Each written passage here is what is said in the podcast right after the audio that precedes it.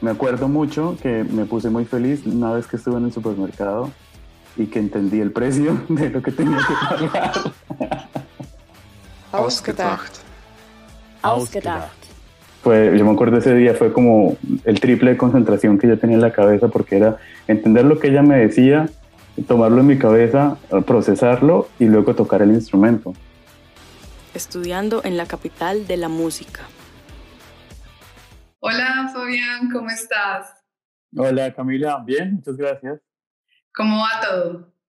Bien, eh, disfrutando de la primavera que ya poco a poco está empezando, afortunadamente. ya, ya se siente. Ya, sí, hace bastante sol finalmente, porque hacía falta ya, sí. Bueno, eso está súper bien. Pero ya están saliendo a parques y eso no, todavía. No, todavía no. Pues la gente sí, pero como que hay mucha restricción, están poniendo, toca estar con máscaras y todo eso fuera todo el tiempo. Ok. Eh, Fabián, tú estás en Siegen, cerca a Köln, ¿cierto? Tú vives allá. Yo vivo aquí desde hace un año aproximadamente, sí. Ok. En ciudad. Y en estos momentos eh, trabajas, eres de planta, músico de planta para la Philharmonie Südwestfalen. Sí. Eh, eres flautista. Yo soy flautista, sí, y estoy en la orquesta justo desde hace un año, desde antes que empezara la pandemia. Ok. ¿Y mm, cuánto tiempo llevas allá? Eh, ¿Cómo ha sido? O sea, mejor dicho, empecemos por el principio. Porque tú no, obviamente no naciste allá, eh, eres eh, de Santander. Yo soy de Bucaramanga, exacto. Ok, eres de Bucaramanga. y aquí, pues en Colombia creciste, hiciste parte de tu educación. ¿Cómo fue ese momento en el que Fabián, el músico eh, y la persona en sí dice, quiero, quiero irme a explorar otros mundos? Bueno, pues em, yo empecé con la flauta y desde siempre cuando decidí volverme profesional, flautista profesional, siempre supe que en algún momento de mi vida yo quería irme para Europa. Siempre, siempre supe que para, para ser músico clásico y estudiar música clásica hay que venir a Europa a ver un poco cómo es la cultura acá, a conocer todo, porque realmente la música clásica nace acá. Todo está, el centro cultural pues está aquí en Europa de la música. Entonces siempre desde que empecé a enfocarme pues en la flauta, quise irme a Europa. Al principio tenía en la mente irme para Francia, porque pues estaba estudiando en Bucaramanga con un profesor, un maestro que estudió en Francia también y él me quería enfocar como hacia, hacia Francia, incluso estuve aprendiendo francés un tiempo y jamás me imaginé pues luego terminar en Viena. Todo fue pues gracias a un maestro colombiano también que es flautista en una orquesta en Constanz, al sur de Alemania, en Baden-Württemberg. Em, y él fue como que hizo un curso en Villa de Leyva y me dijo, tú estás muy joven, ¿alguna vez has pensado en irte de Colombia? Y yo quedé como que esa pregunta nunca me la había hecho, nunca nadie me la había hecho de esa forma porque yo en mi mente tenía, yo termino mi carrera en Colombia y cuando termine mi carrera voy a alguna maestría en el exterior. Ese era como mi plan al principio. Pero pues este señor, se llama Gabriel Omada, me puso como esa, esa duda en la cabeza. Tú estás joven, ¿por qué no te vas desde ya? Te, te va mejor si te vas ya, mira que estás joven. Y yo seguí en contacto con él y él fue el que prácticamente me desvió todo el camino hacia Viena y terminé estudiando en Viena en el 2009. O sea, a él lo conociste después de haber conocido a esta persona en el, en el curso de verano en Villa de Leyva. Él era de los directores del curso, él era de los profesores que daban clases en el curso de Villa de Leyva. Él estaba en Colombia de visita y estuvo dictando clases maestras ahí.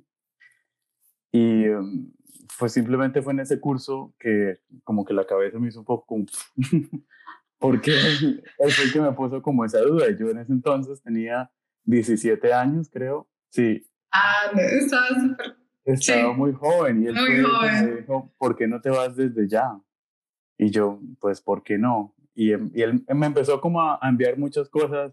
Cuando eso, pues la comunicación era por correo electrónico y por, no tanto por, por Facebook, pero más por correo electrónico. Entonces escribíamos muchos correos con él. me envió datos, cosas, me, me, presentó pues como virtualmente a su maestra, porque él estudió también en la Universidad para Música en Viena. Sí. Y me puso como en contacto directo con ella por medio del email y ya prácticamente todo ese camino fue por mi cuenta, que yo seguí como escribiéndole a la maestra en Viena. Y en junio del 2009 pude viajar eh, a Viena a conocer a la maestra, a conocer la ciudad, a presentar el examen de admisión también, porque pues el concurso de admisión prácticamente. ¿Cuánto tiempo estuviste esa? ¿Era tu primera vez en, en, Viena? Era mi primera vez en Europa y era mi primera vez en Viena. ¿Y estuviste cuánto tiempo allá? Yo vine a lo que, o sea, vine dos semanas. Ah. Fui la primera semana, estuve tomando clases con ella un poco, conociéndola a la maestra. Sí.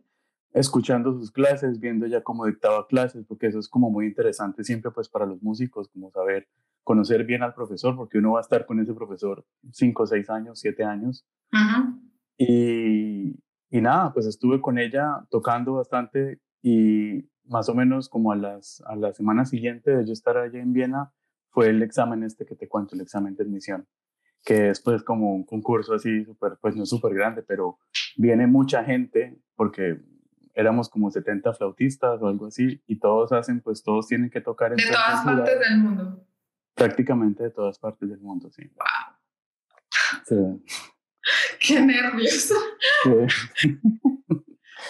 y em, no, pues uno tiene que tocar enfrente del jurado sus 10 minutos, 15 minutos que dura más o menos el examen, se prepara pues un repertorio Em, que ya está, eh, lo piden pues como requisito. Sí, es decir, te dan las obras. Sí, le dan a uno como, como cuatro puntos, son cuatro obras contrastantes que uno tiene que presentar, uno mismo selecciona como las obras y ya, o sea, no es así como tiene que tocar esto, esto y esto, sino son como cuatro, cuatro épocas, barroco, clásico, siglo XX y moderno contemporáneo. Son como cuatro obras que uno tiene que, que hacer. Em, y, las y entonces uno entra al salón o al aula donde se hace el examen y el jurado te dice, por favor, toque esto, y luego te paran, toque esto, y te paran, y como que es una especie de conversación contigo también.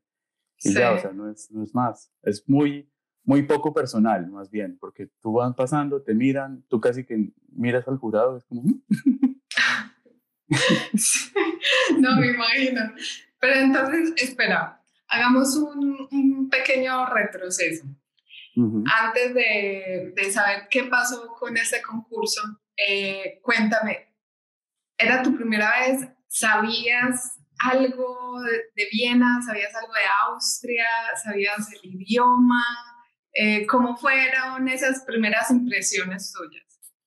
Pues en Viena, de, de, Viena solamente tenía como ilusiones de lo que uno escucha siempre, ¿no? Que Viena es la, la capital mundial de la música, que Viena pues es una ciudad muy bonita, que allá vivió Beethoven, vivió Mozart, vivió Brahms, o sea, que está la ópera y que uno puede hacer muchísimas cosas allá, pero en cuanto a cultura no tenía nada, o sea, no sabía absolutamente nada, el idioma mucho menos. Yo vine a Austria sin saber alemán y no fue como una muy buena idea, pero pero se puede, se puede, pero es muy difícil. Ok, entonces durante dos semanas estuviste a punta de inglés. Sí, completamente en inglés, porque yo sí empecé un curso de alemán en, en Bucaramanga, pero no era un curso intensivo, ¿no? Fue, fue un curso como muy regular que yo hice, en donde no pude aprender mucho, lastimosamente, o quizás no se aprovechó como mucho el tiempo en el curso, y las cosas que yo sabía eran como muy básicas, que yo no, y pues también es que en Austria hablan un alemán muy distinto, pero pues yo cuando estuve allá no era como muy consciente de todo eso, ¿sabes? O sea, yo simplemente era como muy inocente en muchas cosas, o sea, no, no sabía de los dialectos, no sabía... Esa parte cultural. Nada, o sea, eso lo vine a aprender fue todo cuando ya me vine a vivir a Austria del todo. O sea, yo como que, no era que no viniera preparado, pero yo venía era como muy enfocado, mi meta era flauta, flauta, flauta, flauta, y a mí el resto, como que no, no es que no me importara, pero como que lo vi un poco, porque lo vine a aprender fue luego, eso se vino a integrar después, lo mío era como música, música, mm, ese era como mi foco. Ok, entonces, haces esta presentación del curso, eh, del concurso, y eh, después de ese concurso, ¿qué pasa? ¿Pasaste inmediatamente o No, el primer examen no lo pasé, el primer, el, pero luego la, la, profesora que yo contacté me dijo, mira, porque yo presenté exámenes para, para pregrado, sí. para hacer el pregrado allá, ella me dijo, mira, nosotros tenemos una clase de cursos preparatorios, Ajá. tú te presentaste para el pregrado, pero no te, no te podemos dar la plaza ahí, pues porque venía gente pues como de todo el mundo con un nivel muy, muy alto y me dijo, pues te damos la oportunidad de hacer los cursos preparatorios. Y pues me dijo, te queda perfecto porque tienes tiempo para aprender el idioma, tienes tiempo para nivelarte en el instrumento y para ubicarte mejor en el país. Y esa fue como la, la recomendación de ella y pues yo me fui a la casa, me volví como contento porque había logrado como algo y pues podía empezar a hacer los trámites de la visa para poder empezar en octubre del 2009. De ese mismo año. De ese mismo año. Entonces eso fue, o sea... Eso fue todo muy rápido, sí. Y luego, eh, ¿cómo fue esa parte de, la visa? ¿Fue fácil? ¿Fue complejo? La visa eh, fue un poco complicado. ¿Qué pasó? Porque se demoraba mucho. Yo no entiendo qué pasaba. Yo llamaba todo el tiempo y nunca estaba. Y pues toca esperar porque ellos mandan los papeles a Europa y luego que se regresa, que no sé qué. Yo no entendía como muy bien en mi cabeza eso porque se demoraba tanto. Se demoró como tres meses la, la visa en llegar. Y yo pude viajar como a mitad de noviembre a, a, Austria de regreso. O sea, perdí casi que un mes y medio como de, de clases, pero no. Ok, ok. Y bueno, ya llegaste ya, empezaste las clases, eh, ¿cuánto tiempo estuviste? ¿En qué parte? Eh, pues si, si estuviste visitando en algún momento. Las clases las empecé, bueno, en noviembre y yo no estuve directamente en Viena, sino estuve en Eisenstadt, que es una ciudad como al sur, poco al sur de Austria o al sur de Viena, en, una, en un Bundesland que se llama Burgenland que es como la, zona de los vinos de Austria. y estuve haciendo ahí el, el, preparatorio para la universidad en el conservatorio de Eisenstadt. Y eh, nada, aproveché el tiempo para, para aprender el idioma o como para llegar más bien y conocer todo como con calma, porque estas primeras dos semanas yo tuve como una impresión de Viena de lo que era la ciudad. Me pareció que era una ciudad súper organizada, que era muy fácil ubicarse, que tú te podías mover en tranvía, metro, bus, súper fácil. O sea, por más que yo no hablaba el idioma en esas dos semanas, yo me ubiqué súper bien. Porque estaba todo, o sea, es muy fácil ubicarse en Viena. Y me parecía que todo era limpio, todo era bonito, los edificios eran súper, súper, con muchos adornos afuera, o sea, todo como muy majestuoso. Entonces esas dos semanas fue como un curso, un curso intensivo de inversión, pero pues no, no como, no con tanta calma. Y luego cuando volví, que hice este curso preparatorio, ya fue todo como con más calma, con más tranquilidad, viendo todo, conociendo un poco más la cultura, la gente, aprendiendo el idioma sobre todo. Si estabas entonces en el sur y, o sea, ya esa parte es más dialecto, ¿cómo, ¿cómo se fue con eso? No sé, porque yo no era muy consciente de esos dialectos antes. Por lo que te digo, o sea, pues yo llegué sin, sin, como sin saber nada de alemán, o sea, en inglés, y a un pueblito donde la gente casi no hablaba inglés, era complicado que la gente no hablara inglés, pero tuve la fortuna de llegar a una residencia de estudiantes en donde había muchos, muchos estudiantes internacionales.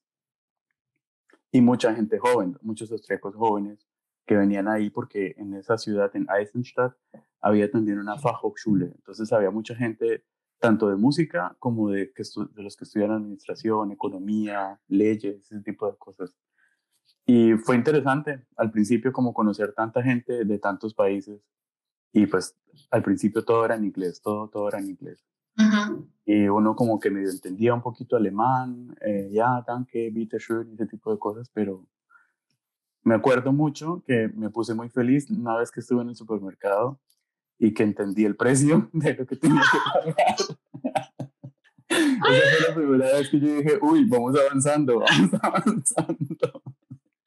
Ok, pero ya ahí estabas en el, en, el, en el curso de alemán. En el preparatorio, sí, ya estaba más o menos en el curso de alemán. El curso de alemán al principio, porque yo me vine con la idea, no, el alemán yo lo aprendo solo, eso uno lo aprende en la calle, tal cual error. O sea, sí y no. Hay que venirse con unas bases muy buenas porque en cuanto a gramática es importante como resolver algunas dudas del alemán en cuanto a gramática. Eh, pero todo luego con el tiempo, pues si uno como, como lo hice yo, que me vine como, como sin bases, sin absolutamente nada, pues fue, fue fuerte porque... ¿Te costó? Sí, al principio sí me costó bastante, me costó bastante. Pero em, me di cuenta que le tenía que, porque con el inglés en, en música casi que no piden un, un, alemán tan exigente porque pues las materias que tenemos son solo prácticas y realmente uno en música casi que ni habla. Pues sí habla, pero pues, o sea, como tantas cosas de lectura, de, de libros y eso casi no tenemos, sino más que todo como ensayos y tocar aquí y, clase allí. Y pero de pronto las instrucciones o las direcciones de los profesores ahí sí cambian un poco ahí fue cuando yo me di cuenta, tengo que, dar, tengo que meterle la ficha al, al, idioma, porque en una clase de flauta mi profesora hablaba muy bien inglés y ella me dictaba las clases en inglés y pues todo era muy cómodo en inglés para mí también. Pero me di cuenta en un par de clases que ella llegaba como a un punto y como que no me podía explicar porque su inglés quizás no se lo permitía. Y yo, yo decía, tengo que aprender alemán para que ella no, no se sienta limitada conmigo y me pueda decir todo lo que piensa de mí. y yo le pueda entender todo. Claro, claro. Entonces ahí ya eh, tomaste el curso. Empezaste pues. empecé pues el curso, como ya en forma y muy juicioso. Yo viajaba, a Eisenstadt queda a una hora de Viena. Sí. Y mm, yo iba tres veces a la semana a Viena a tomar el curso y me ayudó muchísimo porque pues prácticamente tú ibas al curso y escuchabas alemán yendo al curso, te, a camino al curso, saliendo en el curso, saliendo del curso en todo lado, pues ya estando ahí haciendo el curso intensivo, eh, pues si escuchas el idioma todo el tiempo, creo que es mucho más fácil aprenderlo. Fabián, ¿qué te parece que sea importante a la hora eh, de aprender un idioma como el alemán? Que me parece que es importante. O sea, casi todo es importante, pues las habilidades son importantes. Sí, pero sobre, todo pero sobre todo para ti, ¿qué crees que sea destacado? No pensarlo, no pensarlo como uno piensa español, porque si tú te pones a hablar el alemán o a tratar de decir cosas que tú dices en español en alemán, creo que no, no suena tampoco bien. Y muchos cometemos ese error de de querer decir lo que es como así lo digo en español, así lo quiero decir en alemán y realmente es como no, así se dice en español y de esta cosa, de esta forma se puede decir en alemán que es una cosa completamente distinta. Entonces toca hacer como un cambio de Como un cambio de, sí, completamente. Creo que es lo mejor, o sea, no buscar, no ponerse siempre a traducir palabra por palabra, sino como tratar de tener ese chip de, de así se habla alemán, así se habla español, no de, no de conectarlos tanto. Ok, sí, igual, pues creería que todo eso también se gana con pues el, la inmersión en el idioma y la inmersión en la cultura, ¿cierto? Claro, sí, porque incluso unas cosas se dicen de una forma en Viena, otras de otra forma en Alemania y así en todos lados se dicen. ¿En serio? Sí. ¿Tienes, ¿Te acuerdas de algo ahorita?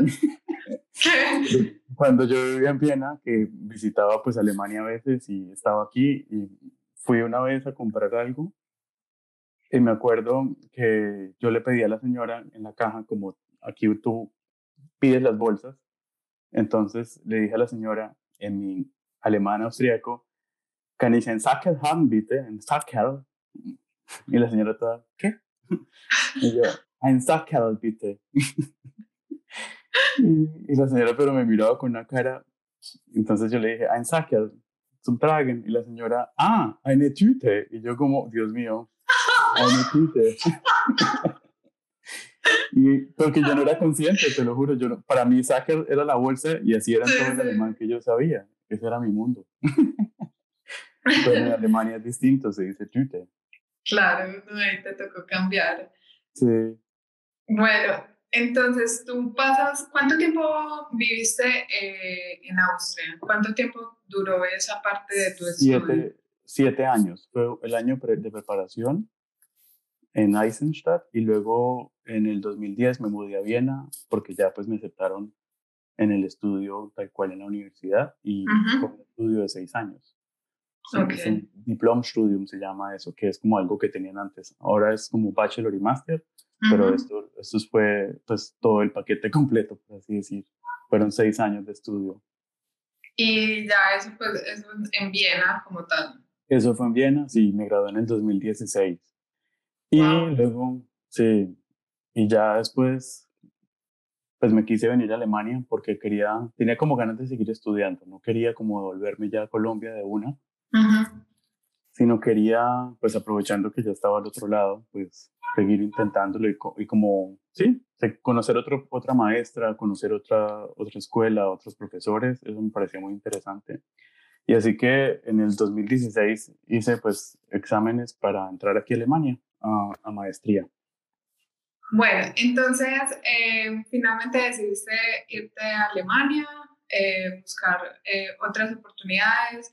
Antes de irte, ¿lo habías intentado en Viena o, o por qué no te quedaste allá?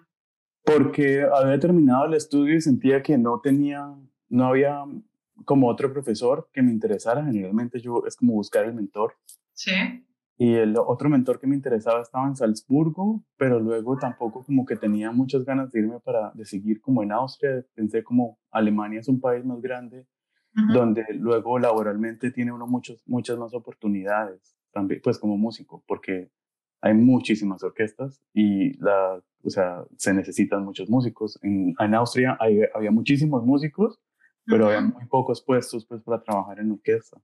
Y aquí es más o menos un poco pues nivelado. Igual también siguen habiendo muchísimos músicos, pero la cantidad de puestos es un poco más alta que en Austria. Y ese fue como también uno de, las, de los puntos que yo, que yo puse pues como en mi cabeza para, para tomar la decisión de, de venirme a Alemania. Ya, ¿dónde comenzaste, a, perdón, ¿dónde comenzaste en, en Alemania? En Weimar. En Weimar. ¿Y, yo me fui a hacer una maestría en Weimar. Ok. Y allá entonces empezaste esta maestría, ¿cuánto tiempo estuviste allá también? La, mi maestría, sí, la maestría duró tres años, creo, porque fue, mientras hice la maestría, estuve haciendo prácticas en una orquesta en, en Erfurt, en el teatro de Erfurt, que queda a 20 minutos de Weimar. Entonces, mientras hacía mi maestría, hacía mis prácticas y tenía pues como un contrato temporal ahí en el teatro. Sí. Y, y no sé, o sea, también fue como por decisión mía y de mi profesora en ese entonces, de mi mentora, pues en ese entonces, que dijimos como, no hay afán pues que yo termine mi maestría en dos años, porque entonces me quedé los tres años haciendo la maestría y estudiando, pues haciendo las prácticas y terminando ese contrato en Erfurt. Y fue muy chévere porque... ¿Y ya tu alemán estaba 1A? Ah, sí, ya. el, anima, el, el alemán ya pues sí, yo creo que nunca me di cuenta en qué momento fue que hablé más o hablé menos, pero no sé, fue todo como muy un proceso natural. Sí, porque hice el curso, yo era muy juicioso con hacer las tareas, con escribir, sobre todo escribir bastante, me ayudó muchísimo. En ese entonces, a mis inicios pues en Austria, alguien me regaló un televisor y yo era viendo programas de televisión, así no entendiera nada, pero era como el, acostumbrarse, pues por el oído del músico, acostumbrarse un poco a las melodías del idioma, que ayudaba. Claro, claro. Y yo creo que eso, eso fue como lo que más me ayudó, porque entender, yo me acuerdo que yo entendía absolutamente todo y me puse muy feliz el día que le dije a mi profesora, hoy la, podemos intentar hoy que usted me diga todo en alemán y yo espero entenderlo todo.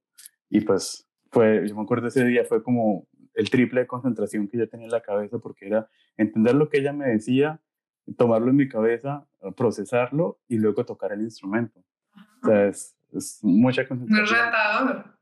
Sí, pero, pero yo creo que es al principio. Obviamente todos los inicios siempre son un poco complicados. Y mientras uno se acostumbraba y ya luego, pues con el tiempo se vuelve como muy natural. Ya uno como que no, no es que uno no sepa en qué momento habla qué idioma, pero uno como que todo le parece muy igual, muy normal. Bueno, y ahorita, o sea, ¿pasas de Weimar a otra ciudad en Alemania o estás o en la que estás actualmente? No, yo paso de Weimar a aquí a Siegen, sí. Ok. directamente. ¿Y ya cuánto llevas allá en Siga? Llevo un año ya. Ah, lo que que llevas trabajando. Sí, lo que llevo trabajando, porque aquí, pues, aquí no hay escuela de música y la idea, pues, de venirme a trabajar, fue a, a trabajar acá porque empecé el puesto en la orquesta. Eh, ¿Cómo es esta parte ya como de, pues prácticamente estás formando una vida, pues porque ya es un trabajo fijo, ¿cierto? Sí, ya es un trabajo fijo. Ya pasó el año de prueba, ya pasó todo. Ah, Ah, porque tú, aparte, aparte tienes un año de prueba. sí, cuando tú entras a una orquesta en Alemania, eh, tienes que pasar un periodo de prueba. O sea, Sí. haces la audición para la orquesta, para la orquesta, enfrente de toda la orquesta. La orquesta te elige o elige pues al que más le parezca. Ujú. Y luego te contratan y empiezas a trabajar y hay un periodo de prueba que es generalmente un año y Ok. después de que ese periodo de prueba pase em, hacen una especie de votación y Ujú. cada orquesta tiene como sus leyes privadas y en la orquesta esta en la que yo estoy debes tener como mínimo dos tercios de la mayoría, ¿no? Para pasar el año de prueba Sí. dos, dos tercios más uno. Y ya, de esa forma, pues toda la orquesta tiene que votar, les dan un papelito y tienen que hacer una X en sí o en no. Wow. Y ya, no existe Enthaltung o como se dice, el voto en blanco no existe, Ajá. o sí o no, o blanco o negro. Mm. Y ya, afortunadamente todo fue muy bien. Todos mis colegas me quisieron. Qué bueno. No, y me imagino que en gran parte también es, pues, eh, o sea, somos seres sociales. seres Sí, humanos. es que precisamente para eso es el, el año de prueba, porque puede que conozcan, que, que venga el músico, el mejor flautista, el mejor violinista, pero que, que sea pues como una persona que no es colegial, que porque en la orquesta tú tienes que trabajar siempre en grupo, que no te sirva, que traiga mala energía. Todo ese tipo de cosas son factores que influyen en el año de prueba. O sea, la gente te prueba, pues musicalmente ya como que demostraste algo, pero una cosa es tocar solo, otra cosa es tocar con la, con la orquesta, tocar en colectivo. Ujú. Y eso es como lo que la, se prueba pues como en ese, en, en ese, en ese tiempo de... O sea que se fijan mucho en esas, en esas, digamos, en esas facultades de, de la persona, como, Sí, también como sociales y musicales también. O sea, sí, tú tienes que ser, pues no es que tenga uno que ser buena gente, pero uno tiene que tratar de ser como en un trabajo normal, sí, una persona muy colegial, o sea, que, que es un buen colega, que, que ayuda, que está pendiente, ¿sabes? Y que sí, sí, tiene interés por su trabajo y que no simplemente pues va a cobrar y ya. Porque claro. casos se han visto. En caso se han visto que solo van ella. Exacto. Bueno, eh, todo este viaje, todo, literalmente todo este viaje, ¿cuánto tiempo te llevó a alcanzar tu sueño? Pues mi sueño lo fui alcanzando por etapas, porque al principio cuando llegué, mi sueño era entrar en la Universidad para Música de Viena. Y el sueño lo logré cuando, en el 2010, cuando me aceptaron. Luego me gradué. Eh, pues estando en Viena pasaron muchas cosas, obviamente. Tu- tuve la oportunidad de tocar con varias orquestas, también como invitado, pero pues nunca así como estar contratado por una orquesta, sino estar de invitado en varias. Ujú. Eh, y luego, después de terminar mi estudio, a medida que yo iba como encar- eh, más, est- estando más en el estudio, yo pensaba siempre como quiero ser, eh, quiero estar en una orquesta, quiero pertenecer a una orquesta, quiero ser músico de planta. Ujú. Y pues puedo decirlo, afortunadamente, que ya pues lo pude lograr. Qué bueno, qué bueno es. Eh, cuéntame si tienes alguna anécdota que hayas vivido, sea en Austria o sea en Alemania. Anécdotas, sí, que sean así particulares que, que puedas compartir. una muy que se las cuento siempre como a mis papás, porque me yo nunca la vi como tan especial, pero a medida que el tiempo pasó, Ajá. sí me pareció como muy especial, que fue el día que yo llegué a, a Austria, ya cuando me vine del todo. Em, yo me acuerdo, pues uno llega al aeropuerto de Viena y en el aeropuerto de Viena me recogió una amiga mía de Bucaramanga, que del colegio, que estaba haciendo como una especie de intercambio cultural o estaba viviendo como con una familia austriaca y yendo al colegio allá. era un intercambio que ella estaba haciendo. Y ella me recogió en el aeropuerto y la familia donde ella estaba me dio posada por esa noche. Sí. Porque yo llegué pues en la noche tarde. Y al día siguiente yo tenía que irme a Eisenstadt en el tren. Primera vez, primerizo en todo, ¿no? Ella me llevó pues a la estación de tren y yo pues muy normal, cogí el tren para Eisenstadt, llegué y pues yo venía con dos maletas de estos de 23 kilos gigantes, con mi maletín de la flauta y con mi maletín de mano, o sea, el, de, de mano. Y pues todo el mundo me veía pues como con esa cara de niño y no sé qué. Pues, y estaba encartado. Y yo súper encartado con las maletas. Lo echaron de la casa. y me, me vio un señor en la, ya, llegando a Eisenstadt, yo pues un señor me ayudó a bajar las maletas porque eran maletas pesadas. Me, me, ayudó a bajarlas y me dijo, ¿tú de dónde vienes? ¿Por qué estás acá? Y yo, no, yo soy de Colombia. Todo en inglés, obviamente, porque el señor me intentó hablar en alemán, pero yo le dije como, sorry, no hablo alemán, no sé qué. Ajá. Y él me dijo, como, ¿de dónde vienes? Yo le dije, como, no, vengo de Colombia, voy a estudiar aquí en Eisenstadt. Y el señor como que me vio, pues quizás como la cara de niño pequeño, y me dijo, pero ¿para dónde vas? Y yo, no, yo tengo que ir a esta dirección. Y pues tenía la dirección de la residencia de estudiantes a donde iba. Como, yo también le pregunté como al señor, como, ¿por dónde me voy? Yo no, no, en mi cabeza no se pasaba ni tomar un bus ni nada. Yo, no, yo pues con las maletas me voy caminando hasta la dirección porque yo vi, yo vi que quedaba cerca a, a la estación del tren. Y el señor vio la dirección y me dijo, mira, súbete a este taxi, yo te lo pago y, y, que te vaya bien. Y yo le dije, pero, pero no es aquí cerca. Y yo, no, pero es que tienes muchas maletas. Mira, toma. Y el señor me taxi y yo llegué muy feliz como a la casa sin tener que haber cargado las maletas pues todo ese tiempo. No, y eso fue como ¿en una, una experiencia como muy positiva pues para mí porque yo dije como, wow, qué amables son los austriacos. Sí, sí, sí. No, de hecho, de hecho eh, tienes toda la razón en cuanto a la movilidad, porque pues yo tengo una anécdota de, es un señor que él, él me recibió en Salzburg y cuando estuve allá, él lo que hacía era como que en las mañanas iba y me dejaba en, la, en el paradero del bus y él esperaba a que el bus llegara, que yo me montara y el bus arrancara para él arrancar. Mm. Y así era todas las mañanas que estuve con él. Sí. Sí, entonces la movilidad, sí, ahí sí me hiciste recordar eso, es, es Sí. muy, muy cierta en ese aspecto. No, pero muy chévere eso, porque es como ya súper bienvenido. Sí, exacto. Pues obviamente yo mis primeros días de empezar mi vida pues como o mi travesía en Austria, Ujú. pues fue muy, pues para mí fue como muy gratificante. Como, pues yo, lo, lo que digo, en ese momento yo no lo vi como tan wow, Ajá. pero a medida que el tiempo ha pasado, yo digo como wow, o sea, porque me pongo a pensar, o sea, yo a los 18 años, con las tres maletas que tenía, yendo en ese tren, bajándolas del tren y buscando la dirección, y el señor me vio y me dijo, como tome, mire, aquí está, si quieres montes en este taxi. Él habló con el taxista, le dijo, llévelo a esta dirección, que él va para allá, y yo no tuve que hacer nada más, ¿sabes? Sí, Eso fue como, pues, perfecto, o sea, fue como muy bien. completamente. Sí. Bueno, y cuéntanos un poquito sobre las dinámicas eh, de las ciudades en las que has estado, o en sí, pues como de los dos países. Eh, es decir, eh, pues como la vida social, eh, la vida diurna o la vida nocturna. ¿Cómo te ha parecido eso?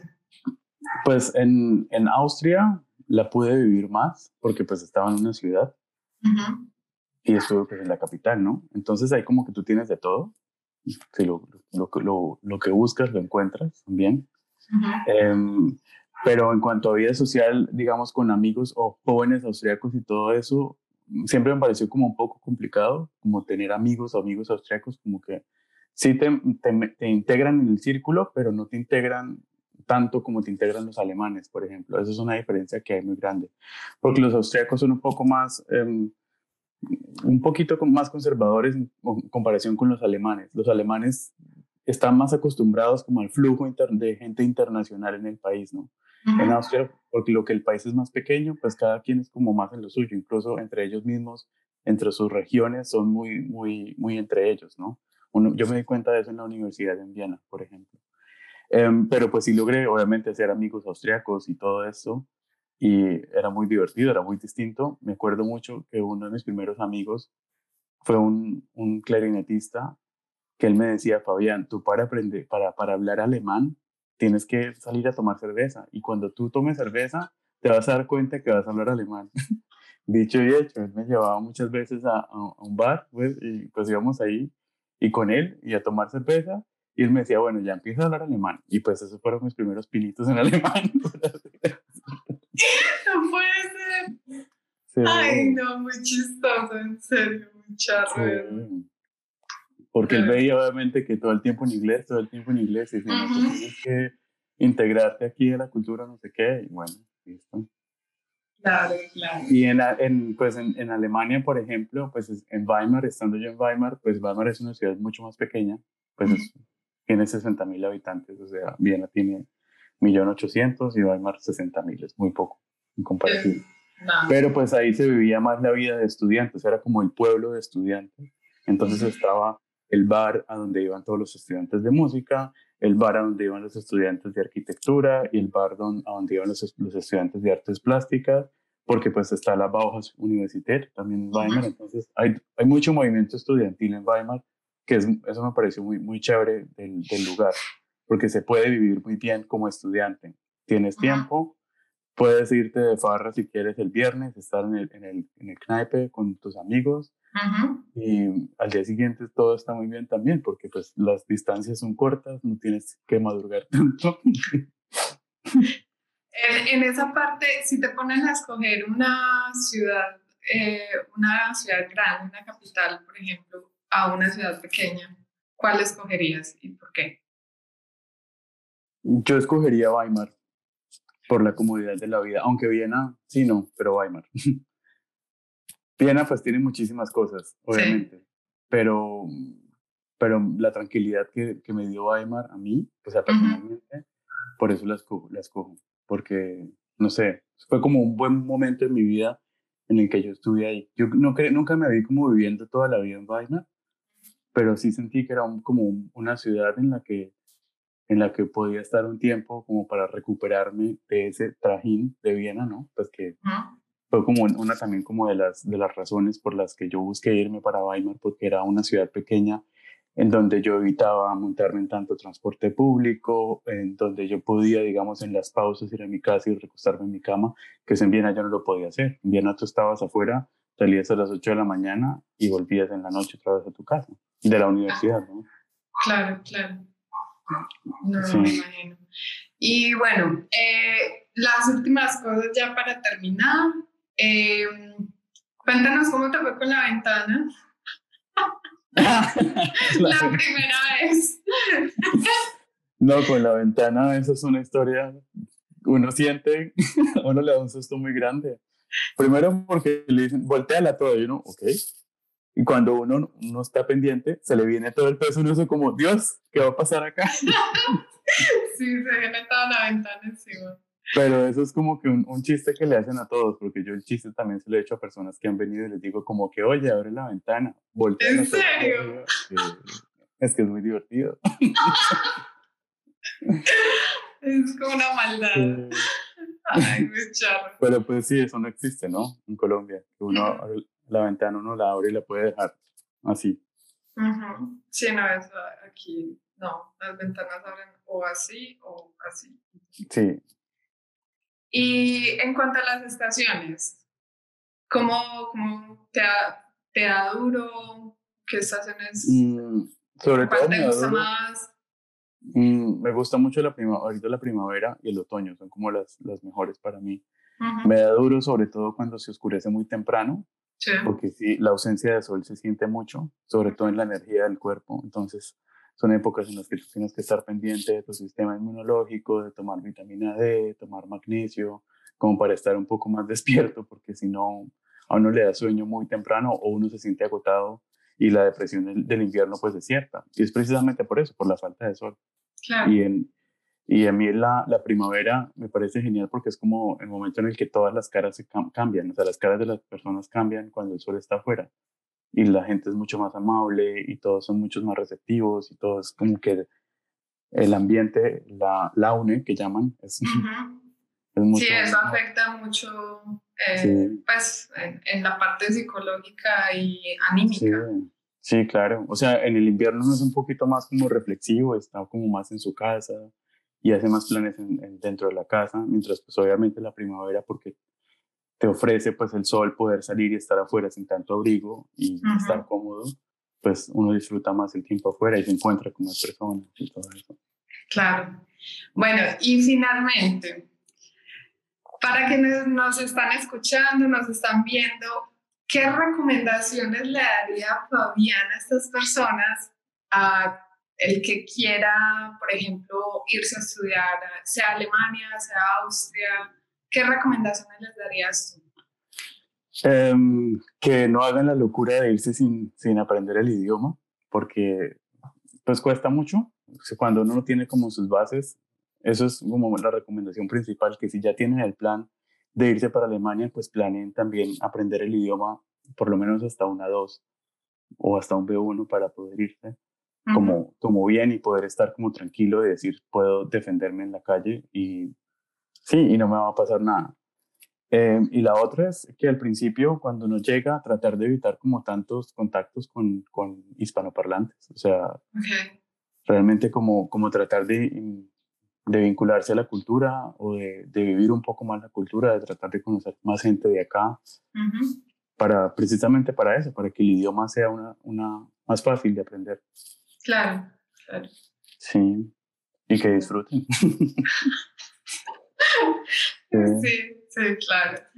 Bueno, Fabián, eh, nos estaremos viendo y cuídate mucho ahora eh, pues con el cambio de clima igual pues le puede dar a uno gripa. Sí, claro. Dale Camila, muchísimas gracias por la invitación. No, gracias a ti. Cuídate. Bueno, yo también. Chao. Cheers. Gracias por vernos y escucharnos.